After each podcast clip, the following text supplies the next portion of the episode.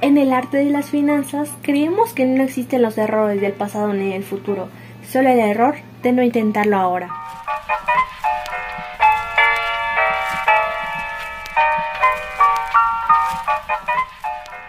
Muy buenas a todos, sean bienvenidos a este su espacio dedicado a compartir conocimientos sobre cómo optimizar tu negocio con Brenda Hernández. Aprenderemos y lograremos el crecimiento profesional y personal para ello, necesitamos las capacidades y estrategias para poder alcanzarlo. A eso me dedico, así que te brindaré las herramientas para conseguir ese pequeño empuje, mejorar y seguir adelante.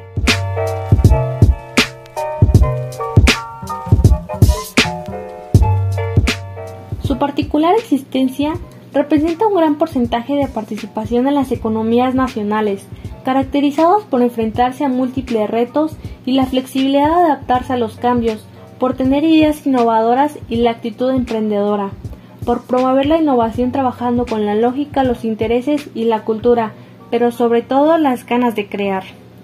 Hablamos de las PYME, un acrónimo de pequeña y mediana empresa.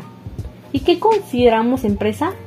Independientemente de la forma jurídica, es cualquier entidad que realice una actividad económica, y dentro de las empresas, para que una empresa sea considerada pyme, su rango de número de trabajadores debe ser inferior a 250 y respecto al monto de ventas anuales debe facturar menos de 250 millones de pesos.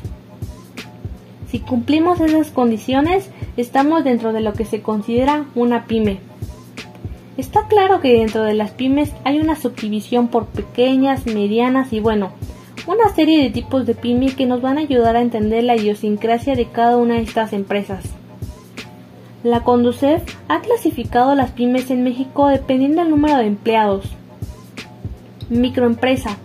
Son todas aquellas empresas que tienen menos de 10 trabajadores y sus ventas anuales no deben superar los 4 millones de pesos. Pequeña empresa. El número de empleados está comprendido entre 11 a 30 en el sector de comercio y de 11 hasta 50 trabajadores en la industria y servicios. Estos con una facturación anual entre los 4 hasta los 100 millones de pesos. Mediana empresa. Se trata de empresas que tienen entre 31 a 100 trabajadores en el sector de comercio y que poseen ventas anuales desde los 100 millones hasta los 250 millones de pesos. En el sector de servicios, el número de trabajadores se amplía de 51 a 100 y en la industria de 51 a 250 empleados. Aunque sabemos que las pymes son las pequeñas y medianas empresas, cuando nos referimos o pensamos en ellas, si nos dejamos llevar por el nombre, corremos el riesgo de caer en un error, perder de vista la importancia que representan para el desarrollo de los países.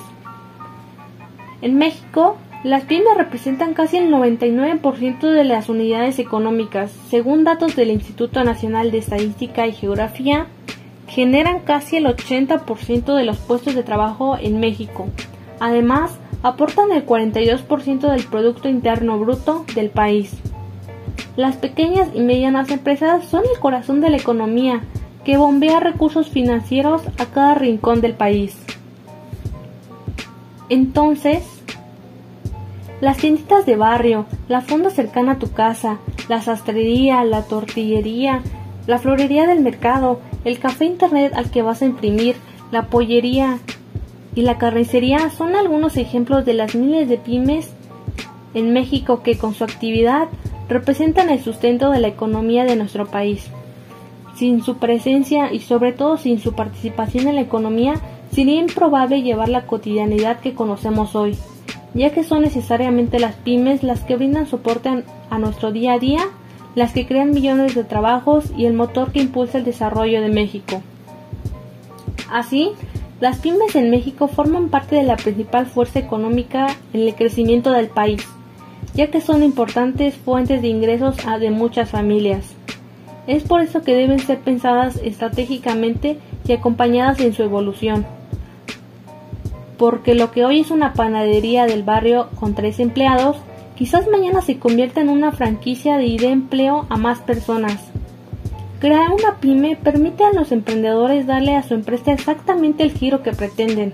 También les permite establecer reglas propias y crear sus procesos de operaciones, Utilizando una metáfora, emprender un negocio desde cero es como ser un pintor y estar ante un lienzo en blanco.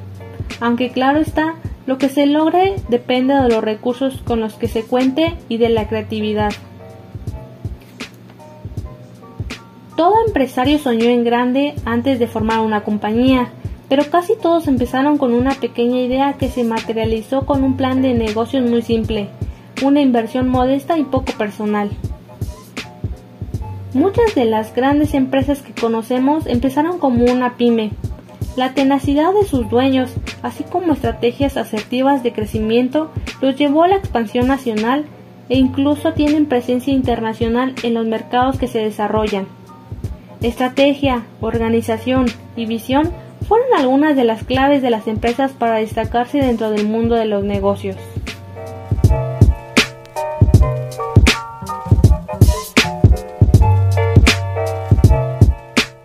Hasta aquí el episodio de hoy. Espero te haya resultado interesante, entretenido y útil. Muchísimas gracias por haberme acompañado. Te deseo un excelente día y hasta pronto.